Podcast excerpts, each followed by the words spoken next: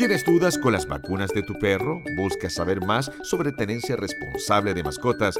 ¿Quieres ayudar a cuidar nuestra fauna silvestre? Todo lo que tienes que saber sobre salud y bienestar de los animales, aquí lo encontrarás. Veterinaria UDEC, a tu servicio, 50 años acompañándote.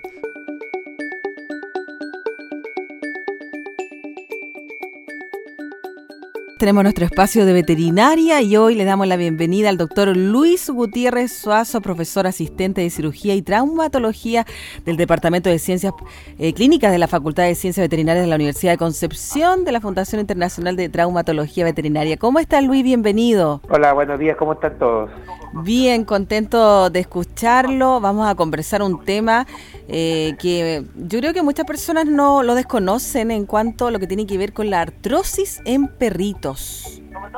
Exacto, mira, la verdad es que eh, tenemos un, efecto de envejecimiento em, del cuerpo.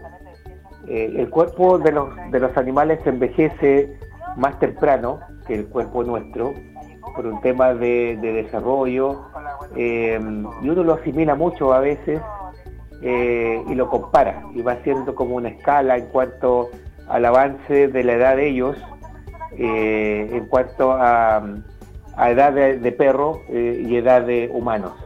Entonces tenemos ahí unos parámetros a veces en que las razas pequeñas, por ejemplo, tienen una, una, longevidad un poco mayor que las razas grandes.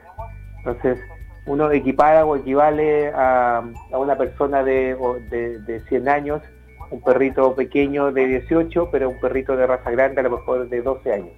Entonces uno ya, un perro de raza grande sobre 7 años lo considera viejo y un perro de raza pequeña sobre los 10 años lo considera viejo. ¿Esto es normal, es normal que estas razas sobre esa edad ya empiecen a presentar patologías articulares y óseas que se presentan en nosotros también y que son propias del, desgaste, del desgaste del esqueleto. Doctor, ¿esto quiere decir entonces que puede afectar a cualquier perro independientemente de la raza y de la edad? Todos los pacientes. Ahora, hay factores que influyen, por ejemplo, obviamente, igual que nosotros, el peso, el tamaño, la actividad física, em, la alimentación. Entonces, eh, y, también la contextura.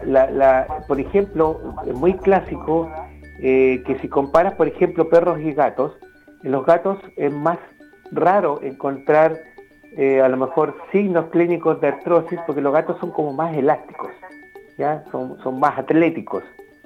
Eh, lo mismo que si tienes un perrito a lo mejor de departamento, que se mueve menos, que hace menos actividad física, probablemente tenga menos posibilidades de presentar un desgaste rápido de sus articulaciones que si lo comparas con un perrito a lo mejor del campo que corre mucho, que sube muchos cerros. Entonces, mientras más actividad física, a lo mejor puede que se note más el desgaste de los huesitos cuando llegan a una cierta edad. Es igual que nosotros. ¿Cómo se sabe si un perrito tiene artrosis? Muy buena pregunta. Mira, eh, cuando uno tiene artrosis, normalmente sabe porque eh, se limita o, tú empiezas a tener dificultades para hacer ciertas actividades que antes las hacías. Tú decías antes, yo salía a correr, a trotar dos kilómetros y ahora como que me cansa, me cuesta un poquito. A veces puede ser un poco similar a que el propietario te diga, sabes tú que yo salgo a trotar eh, con mi perrito y cuando vuelvo y ahora como que llega cansado y duerme toda la tarde. Y antes no lo hacía. Pero hay algunos tips, sobre todo los gatitos. los gatitos normalmente, a diferencia de los perros, no manifiestan muchos signos de dolor, ¿ya? Eh, pero sí eh, hay cambios en la conducta. El perro, por ejemplo, la propietaria te puede decir, ¿sabes tú que ahora ya, eh, ya no se sube de un salto a la cama? O los, los perros grandes, que uno acostumbra de repente a sacarlo a pasear, de un salto a la camioneta y vamos a salir a pasear. Ahora no lo hace, ahora se sube, se pone, pone sus manitos y te pide ayuda para que lo subas. O antes sentía un ruido y se paraba corriendo y salía al patio. Ahora así como que la piensa o lo hace más lento. O lo sacamos a correr y iba y volvía y corríamos perfectamente dos kilómetros.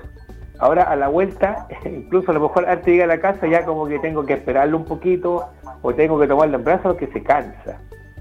Entonces puede ser un signo de aviso. Y en los gatos, ojo, en los gatos es muy importante porque ahí sí que los cambios conductuales son, son avisos de que algo está pasando. El son gato diferentes a los perritos. claro, el gato tiene dos o tres signos que son clásicos. El gato tiene conductas que son de gatos. El gato se sube, por ejemplo, al plato a tomar agua. O se sube a, sus plataformas de, su hábitat, de su hábitat, perdón, a jugar. Juega con estas pelotitas o, tiene estos rascadores y se estira. Y esas cosas las deja de hacer o las hace menos. Ojo, no con el dormir. El, gato de las 24 horas puede dormir 18 y eso es normal, que un gato duerma 18 horas. Pero de que ustedes lo vean jugar y, subirse a una parte a tomar agua y ya no lo haga, pudiese ser un signo de que algo le está molestando y ya le cuesta porque le duele. Tenemos que poner atención en las conductas, ahí en la, forma de, lo cotidiano, porque estamos acostumbrados con ello, como dice usted, los gatitos ahí son bien inquietos, juegan, se mueven, son bien elásticos. Y la diferencia, y la diferencia con los perritos es que los gatos normalmente o muy pocas veces manifiestan cojera, muy pocas veces cojean. Los perritos cuando tienen artrosis de cadera sobre todo, uno los ve que empiezan a cojear. Los gatos pocas veces cojean por este por esta estructura más elástica que tienen, son más ágiles. Pero sí cambian esas conductas de hacer menos ejercicio. ¿Te fijas ahí un poco de diferencia? Yo creo que la mayoría de las personas tiende a pensar que esto se puede presentar cuando el, el perrito o el gatito tiene una mayor edad. Sí, pero hay patologías degenerativas juveniles, igual que eh, la juvenil, igual que nosotros. ¿Y eso de, cuánta edad más o menos estaríamos hablando entre un perrito, por ejemplo? Mira, hay, hay eh, eh, alteraciones del desarrollo del esqueleto que tienen que ver, por ejemplo, con, la displasia. ¿ya? En los perros existe la displasia de cadera, la displasia de codo, la displasia de hombro, y que genera que esta irregularidad o esta incongruencia en las articulaciones por una falla en el desarrollo genere un desgaste anormal no a los 10 años, sino que desde que termina el crecimiento, que es entre los 18 meses más o menos, y a los 2 años ya puede haber una artrosis que un paciente de 2 años se vea como uno de 10, con las mismas cojeras, con el mismo dolor, y radiográficamente uno ve articulaciones que son de pacientes viejos. Pero eso es una enfermedad del desarrollo. Sí, doctor, ¿esta enfermedad hace necesario que alimentemos de alguna forma en particular a, los perritos, a los gatitos? Mira, cuando son enfermedades del desarrollo y uno las puede diagnosticar de manera temprana, uno puede de manera temprana eh, empezar a dar una alimentación que no es una alimentación eh, curativa. Esto quiero ser bien claro. No existe ningún medicamento, ningún alimento que cure la artrosis ni en humanos ni en veterinaria existe ningún alimento ni medicamento comprobado científicamente que cure la artrosis. Solamente previene, mejora un poco em, la calidad del cartílago, porque la base de esta enfermedad degenerativa es que el cartílago tiene una lista de componentes y dentro de eso está, por ejemplo, el famoso colágeno, ya que está muy de moda que uno tome colágeno para la enfermedad articular y que el cartílago lo produce o lo produce de mala manera, entonces eh, uno puede ayudar un poco al cartílago eh, a que se mantenga de mejor manera, dándole, proporcionando de manera oral colágeno al, paciente. Entonces, el alimento o, estos productos nutricionales orales tienen colágeno, tienen omega, tienen glucosamina, tienen eh, sulfato, que son elementos que el cartílago no es capaz de producir o los produce de manera muy pobre, de manera que el cartílago se va desgastando y se va envejeciendo. Entonces, el alimento puede aportar eso o, un suplemento nutricional puede aportar eso, pero en ningún caso vamos a mejorar el cartílago porque ya el cartílago viene eh, con esta falla de fábrica. Doctor, entonces si esta enfermedad no tiene cura, ¿cómo se puede prevenir? Eh, la verdad es que prevenirla, mira, el, prevenirla en realidad es, eh, el tratamiento la verdad que es paliativo y el manejo es un manejo integral, es un manejo en que el fin de la terapia de esto es manejar los dos factores que son los pilares fundamentales para que esto, digamos, genere una mejor calidad de vida. Ese es el fundamento de esto, mejorar la calidad de vida de nuestros pacientes. Y eso son una, una calidad de vida que tenga un, el efecto menos doloroso posible para sus articulaciones, o sea, que vivan con el menor dolor posible y que tengan una mejor movilidad de sus articulaciones. ¿ya? Entonces, para esto los pilares fundamentales son el ambiente. ¿Qué significa esto? Que ojalá estos pacientes eh, anulen o disminuyan al máximo, ojalá, todos los, los ejercicios de impacto sobre las articulaciones. Eviten los pisos resbaladizos, qué sé yo, cerámico, flotante. Eh, entonces, que vivan ojalá en un piso lo más antideslizante posible. Alfombra, pasto, cemento del patio. O dentro de la casa, pero en alfombra. Eviten eh, o controlen esto de subir y bajar escaleras corriendo. Yo le digo a la gente, traten igual que los niños chicos cuando uno cuando están creciendo, pónganle una puertecita a la escala para que no suban al segundo piso. Eh, eviten ya estos juegos de que uno les tira la pelota y a ellos les gusta correr y resbalan en los pisos, eso ya no, ya eviten de que suban y salten a, las camas o a los sillones, porque todo esos ejercicios de impacto les, va a ir desgastando más la, articulación y les va a terminar eh, empeorando el cuadro. Ese es el manejo del ambiente. Luego viene la parte nutricional, lo que hablábamos recién de suplementar con omega, con glucosamina, etcétera, y controlarles el peso. Y les digo, traten de mantenerlos lo más eh, delgados posible, que no se vean feos, pero que estén en el peso mínimo de, su talla, de su raza. Em, y tercero, ya podemos hacer tratamientos eh, que ayuden eh, a conservar un poquito mejor la, articulación.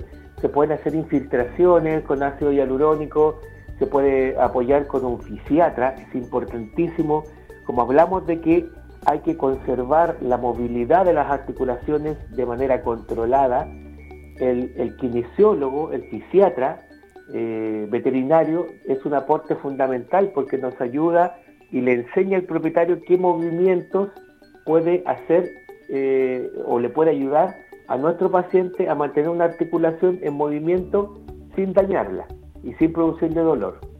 Doctor, y con eso ah. mantenemos, mantenemos eh, digamos, este equilibrio en sus articulaciones. ¿Es posible que esto sea hereditario, que su, la mamá del perrito, del gatito, también hubiera tenido lo mismo? Cuando yo te hablaba de la enfermedad del desarrollo, la displasia tiene un componente hereditario. O sea, si papá y mamá tienen displasia calera, el 92% de los, de los cachorros nace con displasia cadera. O sea, el 8% pueden nacer sanos. Claro, Entonces, ¿dónde está el mensaje? si hoy en día yo defiendo el hecho de que ojalá adoptemos, no compremos.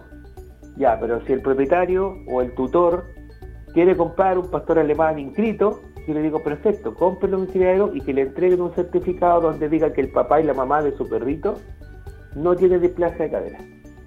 Porque pasa mucho, que cuando llegan a la consulta mía, sobre todo, llegan como a los ocho meses, cuando empiezan con los signos y ya tienen ocho meses y ya presentan signos de displasia cadera y lo compraron a los dos meses. ¿Te fijas? Entonces ya se encontraron con que tienen que hacerse cargo de un paciente que a los dos años va a tener artrosis. Entonces a poner atención ahí cuando se adopta un perrito, cuando se compra también, a, tener los antecedentes. O sea, si lo adoptas, eh, adoptan lo, lo, lo, que te llega a tus manos. Claro, Pero si lo vas a comprar, por lo menos infórmate de cuáles son las patologías frecuentes articulares en estas razas.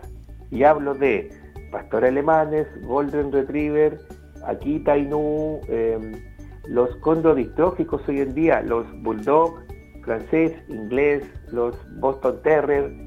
Eh, hay muchas razas hoy en día que, la, que mientras más mezclas van haciendo para, entre comillas, según ellos, generar una raza más pura, eh, van, van, digamos, potenciando más estos efectos que son negativos para e-, este tipo de patologías. Eso es muy cierto. Ahí a tener en cuenta entonces, doctor, todos los consejos que nos deja para el día de hoy nuestros perritos, la alimentación, que es clave también, y eh, los conocemos como son, la mayoría eh, son parte de nuestra familia, como prácticamente un hijo más, entonces sabemos cómo se comportan y si algo, algo anda distinto a como son habitualmente. Sí, exactamente. A tener, a tener cuidado entonces con esas señales. Le agradecemos. Todos, los, todos los perritos después de los siete años, yo les digo, son tercera edad, igual que nosotros. De los siete años, perfecto, hay a tenerlo en cuenta también, ¿ah? a tener en cuenta eh, sobre la edad, siempre eh, estar presente y preocuparnos ahí de todas las señales que nos den. Doctor, le agradecemos al doctor Luis Gutiérrez Suazo por estar con nosotros, profesor asistente de cirugía y traumatología del Departamento de Ciencia Clínica de la Facultad de Ciencias Veterinarias de la Universidad de Concepción y de la Fundación Internacional de Traumatología Veterinaria, eh, por estar con nosotros en este espacio veterinaria. Muchas gracias a usted por la invitación y bueno, la invitación a toda la gente que por favor nos visite y consulte y que podamos, digamos, prevenir todas las enfermedades de nuestros abuelitos, de perrunos y gatunos. Sí, preocuparnos ahí es fundamental. Que tenga buen día, doctor. Muchas gracias, igual para ustedes. Todo lo que tienes que saber sobre salud y bienestar de los animales. Veterinaria UDEC, a tu servicio. 50 años acompañándote.